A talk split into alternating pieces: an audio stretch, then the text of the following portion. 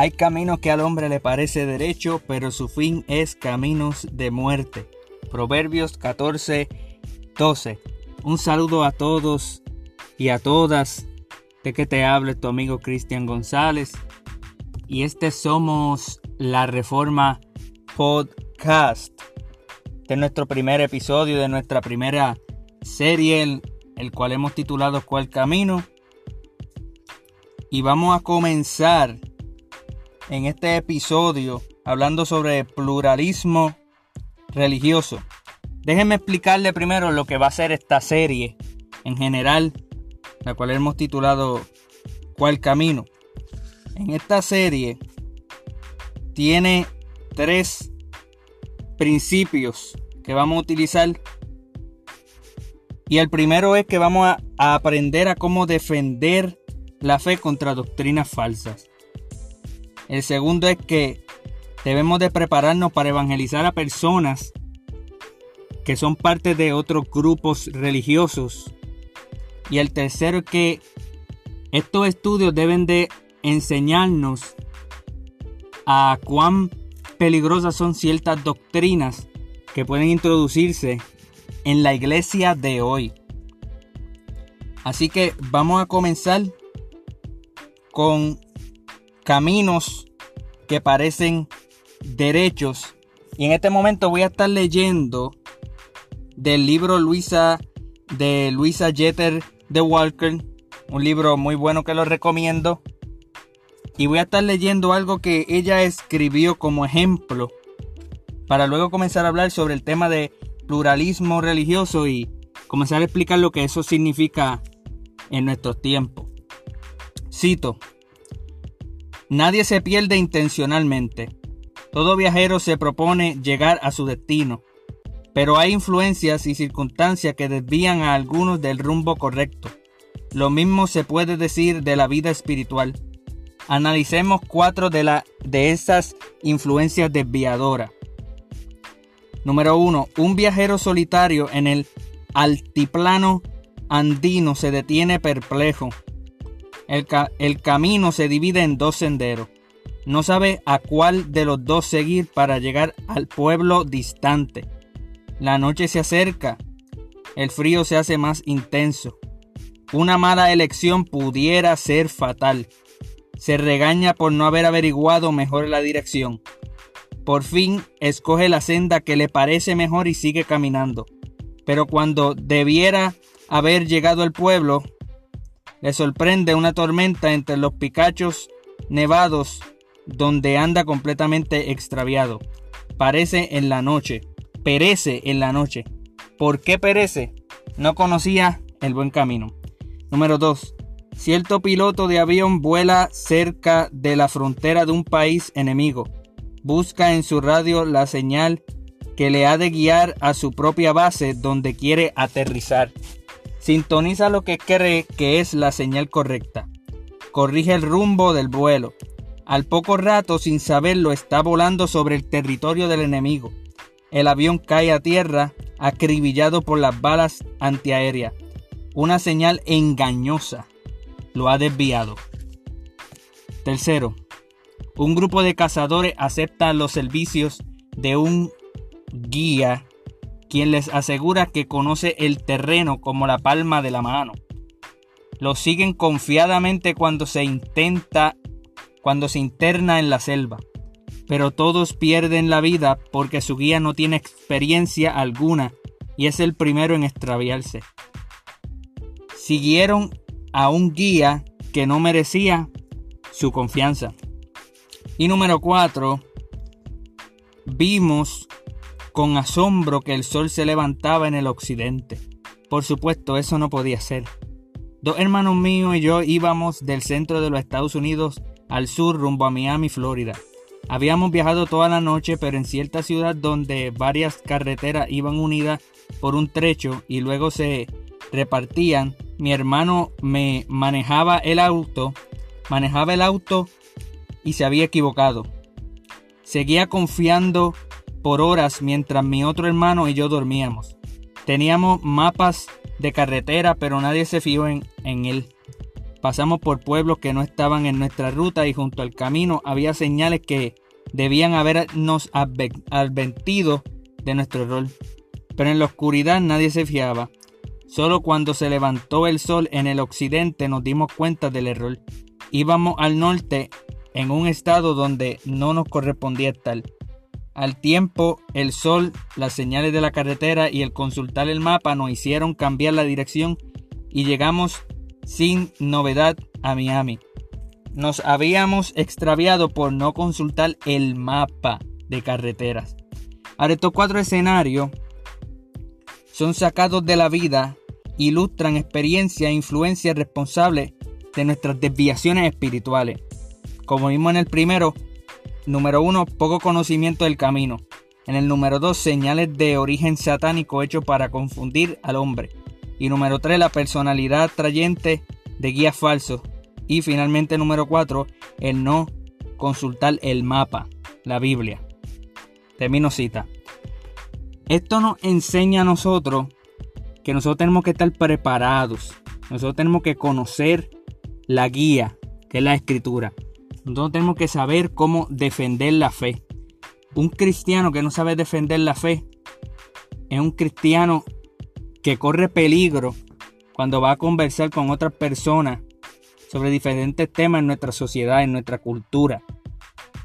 Así que debemos de estudiar las falsas doctrinas y falsas religiones para primero defender la fe, defender nuestra postura, nosotros deberíamos de alcanzar como cristianos, tener la habilidad de poder conversar con otros y hablar sobre nuestros ideales, nuestro, nuestras convicciones. Y más que eso, poder nosotros responder a las preguntas difíciles cuando alrededor del mundo existen diferentes grupos que se concentran en atacar, especialmente en este caso, el cristianismo. Y debiéramos de aprender a cómo defender esa fe. Y número dos, para ayudar a otros. O sea, nosotros no vamos a defender la fe simplemente para cuidarnos espiritualmente a nosotros y a nuestra familia. O sea, no vamos a ser solamente egoístas y decir voy a defender mi fe para yo no caer en el error, no. La orden que el Señor Jesucristo nos dio fue de ir a predicar el Evangelio. Esa fue la gran comisión. Y a través de la defensa, a través de la defensa, a través que mediante nosotros defendemos nuestra fe, evangelizamos. O sea, nosotros tenemos que ayudar a otros. Nosotros somos los medios por los cuales Dios ha decretado utilizar para alcanzar a las personas para que las personas acepten y se arrepientan y lleguen a fe a Cristo. Así que nosotros debemos de aprender de defender nuestra fe y a la misma vez saber evangelizar y ayudar a otros a poder llegar, ¿verdad? A la fe. Este es el propósito de, de esta serie, cual hemos titulado ¿Cuál camino? Y vamos a estar utilizando, como dije, el libro de Luisa Jeter de Walker del editorial Vida, pero algunas cosas no las vamos a estar utilizando, ¿verdad? Pero vamos a comenzar con definir nuestro primer tema de nuestro primer episodio. El primer tema es pluralismo religioso y en esto es lo que nos vamos a concentrar en este momento, durante este episodio. ¿Qué es pluralismo religioso? ¿Qué es exactamente eso? Porque mira lo que ocurre. Nosotros no podemos comenzar a hablar sobre diferentes religiones sin atacar una bestia que está hoy en día amenazando eh, el estudio de diferentes religiones. Y esa bestia se llama pluralismo religioso. O sea, nosotros no podemos criticar al Islam, a budismo, hinduismo, sin primero, primero estudiar pluralismo religioso. ¿Por qué? Porque pluralismo religioso es generalmente se refiere a la creencia de que dos cosmovisión religiosas siendo igualmente son, son generalmente válidas o aceptables. O sea, más allá de tolerar unas religiones, el pluralismo religioso acepta múltiples caminos a Dios o a dioses como a una posibilidad. Y usualmente es, está en contra del eh, exclusivismo, de la idea de que yo tengo mi religión y tú tienes la tuya y no podemos unirnos porque porque no son iguales. O sea, el pluralismo religioso ataca la idea de que aunque tengamos diferentes ideas en diferentes religiones, como quieras, como quieras llegamos al mismo lado. Como quieras llegamos al mismo cielo si es que esas religiones contienen dicha teología sobre la existencia del cielo. O sea, eso es lo que es pluralismo religioso. Y debemos de enfrentarnos primero a la realidad de que en el siglo XXI las religiones se están moviendo a eso. Si no has escuchado el término pluralismo religioso, quizás has escuchado la palabra ecumenismo. Aunque más adelante vamos a tratar eh, con el tema de ecumenismo, pero pluralismo religioso tiene que ver con ecumenismo, especialmente con macroecumenismo, que es la idea de, que todas las religiones llegan al mismo lado, que debemos de unirnos para, para avanzar en nuestra justicia social. Eh, y debemos de examinar esto con cuidado antes de nosotros tratar con el tema individual ir de religión a religión. ¿Por qué? Porque hemos tenido experiencia en los cuales hablamos con personas de diferentes religiones y dicen tú tienes tu religión, yo tengo la mía, y los dos estamos correctos y los dos vamos a llegar al mismo lado y los dos creemos en un Dios y los dos creemos en, una vida después de la muerte y, lo, y los dos tenemos diferentes religiones pero creemos básicamente lo mismo. ¿Veis? Entonces eso es pluralismo religioso. O sea, antes de uno atacar a otra religión, uno se va a encontrar con personas que creen que todo el mundo va a llegar al mismo lado que todas las religiones básicamente son lo mismo. Y eso es lo que nosotros eh, queremos en este momento refutar. Ahora, mientras que el pluralismo religioso ha existido al menos desde el siglo XVII, el concepto se ha vuelto más popular después de la segunda mitad del siglo XX en Europa Occidental y América del Norte. Específicamente la idea del ecumenismo religioso religiones trabajando, ¿verdad? Unidas en conjunto para un fin. y el reciente movimiento popular interreligioso han conducido a una mayor aceptación del pluralismo religioso en la cultura popular. El pluralismo es más que compartir ciertos valores o estar de acuerdo sobre algunos temas sociales tanto como el budista como los cristianos coinciden en que ayudar a los pobres es bueno y es importante. Pero ese acuerdo no es pluralismo. El pluralismo tiene que ver con corroborar las reclamaciones rivales de la verdad y aceptar diversas creencias acerca de Dios y de la salvación. Y este es el tema que nosotros vamos a tratar en esta hora. Así que no se despegue, sigue escuchando Somos la Reforma Podcast.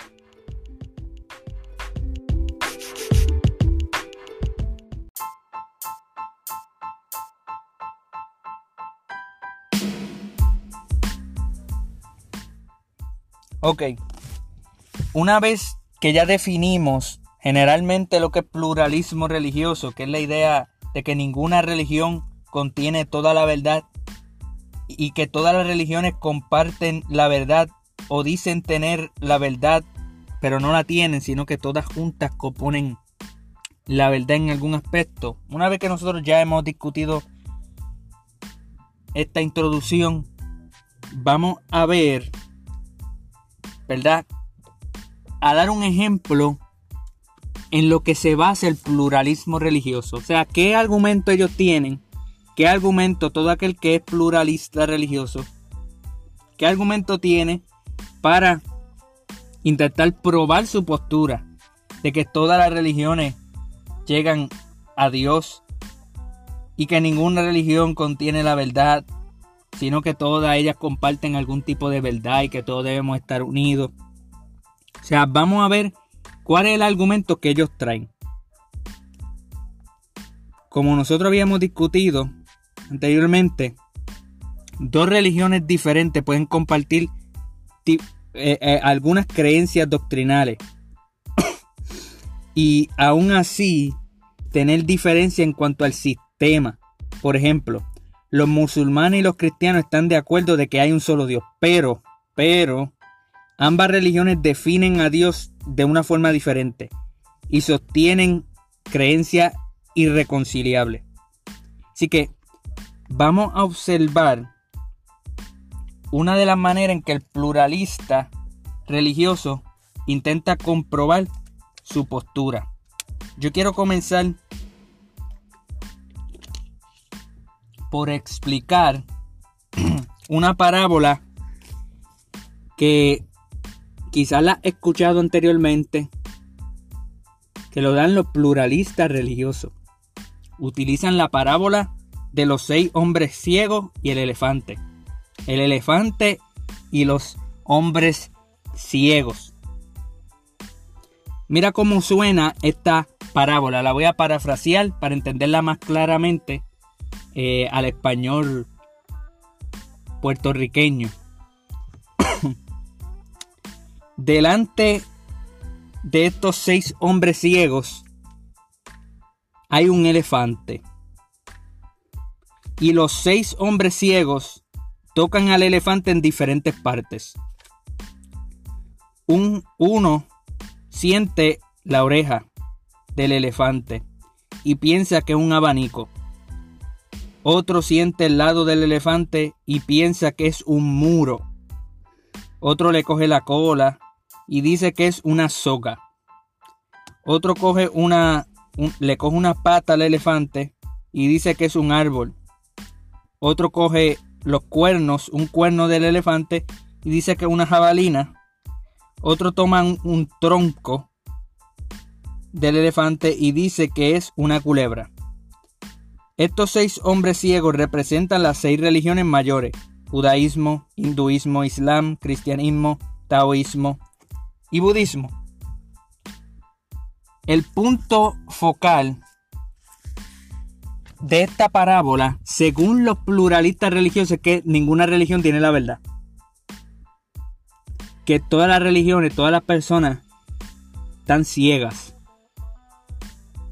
Tocando al elefante, pero nunca se enteran de que era un elefante porque están ciegos.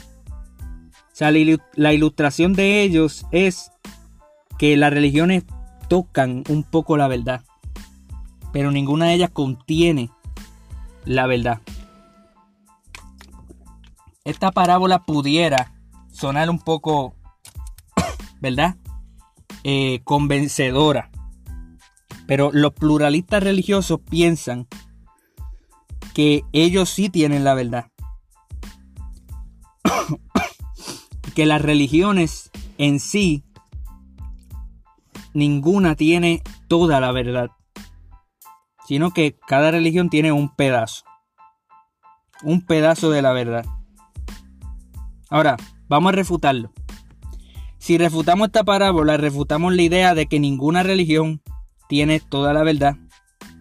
Y a la misma vez refutamos a los pluralistas religiosos. ¿Cómo refutamos? De la siguiente manera. Vamos a hacer una pregunta sobre esta parábola. Esos seis hombres fueron donde el elefante, sintieron diferentes partes del elefante y malinterpretaron la data. Malinterpretaron la data, malinterpretaron su experiencia. Pero yo tengo una pregunta. ¿Cuál es la perspectiva del narrador de la parábola? ¿Cuál es? El que está narrando la parábola en este momento, quien la narró fui yo. Pero un pluralista religioso que narra esta parábola para comprobar que todas las religiones son iguales y que tienen parte de la verdad. ¿Cuál es la perspectiva de ese, narrador? El narrador de la, parábola, de la parábola puede verlo todo. Él puede ver que es un elefante. Él ve la verdad. Él ve la verdad de que es un elefante. Él puede darse cuenta de que es un elefante. Él ve todo el escenario. El narrador tiene una ventaja objetiva y es que él no es ciego. O sea, los pluralistas religiosos quieren utilizar esta parábola para decir que todas las religiones son iguales, llegan al mismo camino y, muestran esta parábola de los seis hombres ciegos, pero el narrador no es ciego. El narrador desde el principio dice y muestra es un elefante y ellos están confundiendo parte del elefante con representaciones de una idea. El muro pues viene siendo el pecho del elefante, etc. Pero el narrador no, el narrador no es ciego. el narrador puede ver que un elefante. Al igual nosotros, yo que conté esta parábola, yo puedo ver que es un elefante. Así que la verdad sí existe. Y la verdad es que hay un, que, que hay un elefante. Así que la parábola hace todo lo contrario a lo que el narrador desea. La moraleja de la historia no es que nadie tiene la verdad. La moraleja es que antes estaba ciego y ahora puedo ver. ¿Por qué? Número uno, porque si tienes, porque si te quitas la ceguera o lo que te ciega, tú puedes ver absolutamente que es un elefante. No es una culebra, no es una jabalina, no es un muro, no es un abanico, no es una soga, no es un árbol. Es un elefante. Puedes ver la verdad. Puedes ver esa verdad de que es un elefante. Y número dos, la verdad no es relativo al individuo. Porque de lo contrario, no supiéramos que los seis hombres ciegos están equivocados.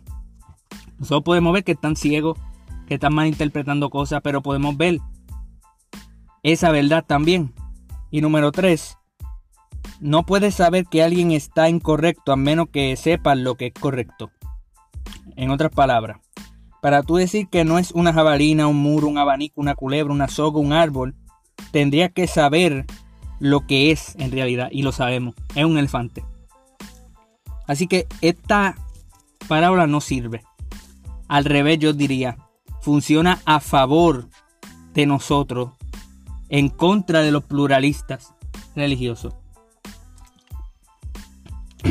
El punto culminante es que el pluralista cree que todos están ciegos menos él. ¿Por qué el pluralista cree que él es el único que no es ciego? Si todos nos quitamos lo que nos ciega, podemos estudiar y ver las diferentes religiones y diferentes perspectivas para llegar a una conclusión. al final la parábola termina refutando al narrador ya que reclama que nadie tiene la verdad. Ahora mi pregunta es, ¿es eso la verdad? ¿Es verdad de que no existe la verdad? Todos vemos que es un elefante.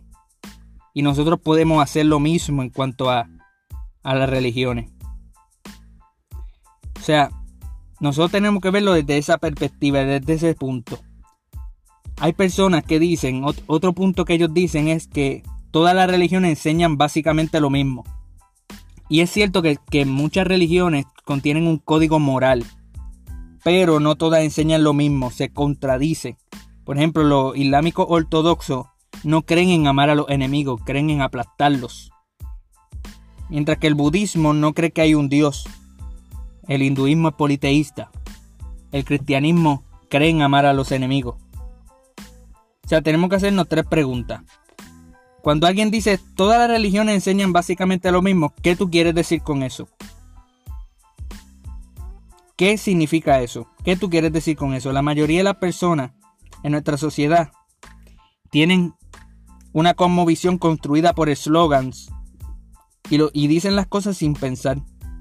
Mi pregunta es, para esos que dicen que todas las religiones enseñan básicamente lo mismo, ¿has estudiado todas las religiones? ¿Has estudiado cada religión, cada perspectiva? La persona que dice que la Biblia ha sido corrompida por el hombre, ¿ha estudiado los manuscritos? Ha aprendido a hablar griego, hebreo, arameo, siriaco, latín. has cogido los manuscritos en tus propias manos para saberlo. O sea, ¿en qué te basa? La mayoría de las personas no saben a qué responder. No saben cómo responder.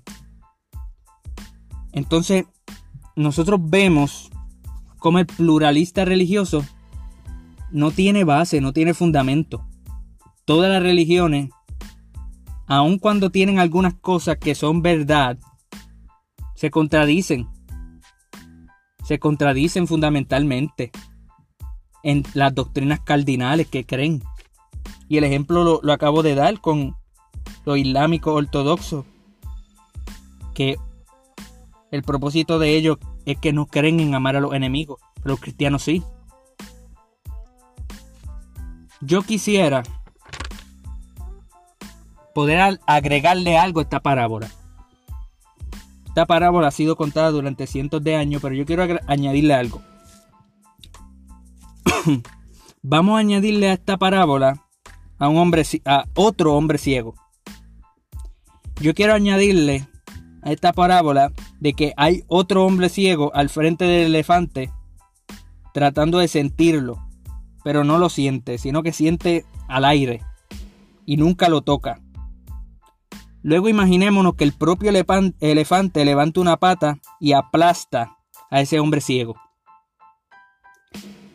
¿Qué representa este hombre ciego? el ateísmo y el agnoticismo. La idea de que no hay un elefante es errónea. ¿Y si el elefante habla? ¿Y si el elefante revela su naturaleza? Entonces todos los hombres ciegos tendrían dos opciones, o creen al elefante o no le creen. Pero en este caso el ateo a priori decide que no hay elefante, por lo tanto no habla del elefante. Si habla el elefante no le van a creer. Claro que al final el elefante aplasta al ciego y me imagino que así, así sí cree. Así va a poder creer de que hay un elefante.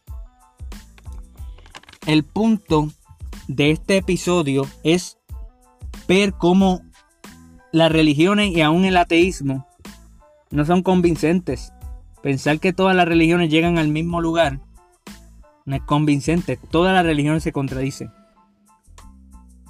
Y aunque en el ateísmo simplemente toqué un punto, esta bestia la vamos a tratar más adelante, en próximos estudios. Ahora es necesario que nosotros podamos observar las palabras de Cristo. ¿Qué enseña la Biblia sobre el pluralismo religioso? Bueno, primero la Biblia reconoce un solo Dios. Deuteronomio 6.5. Por lo tanto, el pluralismo religioso es incompatible con la enseñanza bíblica, puesto que el pluralismo acepta varios puntos de vista de Dios o incluso múltiples dioses. En segundo lugar, la Biblia enseña el exclusivismo, es decir, que solo hay una manera de conocer a Dios, a través de Jesucristo, Juan 14.6 señala que Jesucristo es el camino, la verdad y la vida. Es un artículo definitivo. Cristo es el camino, no un camino. El camino, la verdad y la vida. Nadie viene al Padre excepto a través de él. Los apóstoles enseñaron el mismo mensaje en Hechos 4:12. Y en ningún otro hay salvación, porque no hay otro nombre bajo el cielo dado a los hombres quien podamos ser salvos. En tercer lugar, la Biblia muchas veces condena a otras religiones, como por ejemplo ir tras dioses que no son dioses. Ah, eh, Josué 23:16. La libertad religiosa garantiza que múltiples religiones puedan rendir culto de manera pacífica y los cristianos valoran esa libertad ya que permite una adoración libre a Dios. En contraste, el pluralismo religioso enseña que las múltiples religiones son verdades o iguales válidas, algo que la Biblia claramente refuta. Estimulamos la, libertad religiosa, pero al mismo tiempo comunicamos la enseñanza de la Biblia, de la doctrina de un solo Dios y un solo mediador entre Dios y los hombres, Jesucristo hombre. 1 Timoteo 2.5. Para terminar, Cristo dijo que Él era el camino, la verdad y la vida. Sus discípulos creían en Él y Él creía que Él era el camino, la verdad y la vida. Mi pregunta es, ¿tú crees en Él? ¿Tú crees que Él es el camino, la verdad y la vida? Y esa es una muy buena pregunta que debemos de todos evaluar. No se despegue porque en próximos episodios vamos a tener un estudio más profundo sobre diferentes religiones, tales como judaísmo, el islam, el budismo. Así que vamos a poder nosotros observar los errores de las diferentes religiones en base a la doctrina bíblica. Así que espero que le haya gustado este episodio. Comparta este episodio con otros. Y recuerda que nosotros somos la reforma. ¿Por qué? Porque la reforma no ha terminado. Muchas gracias.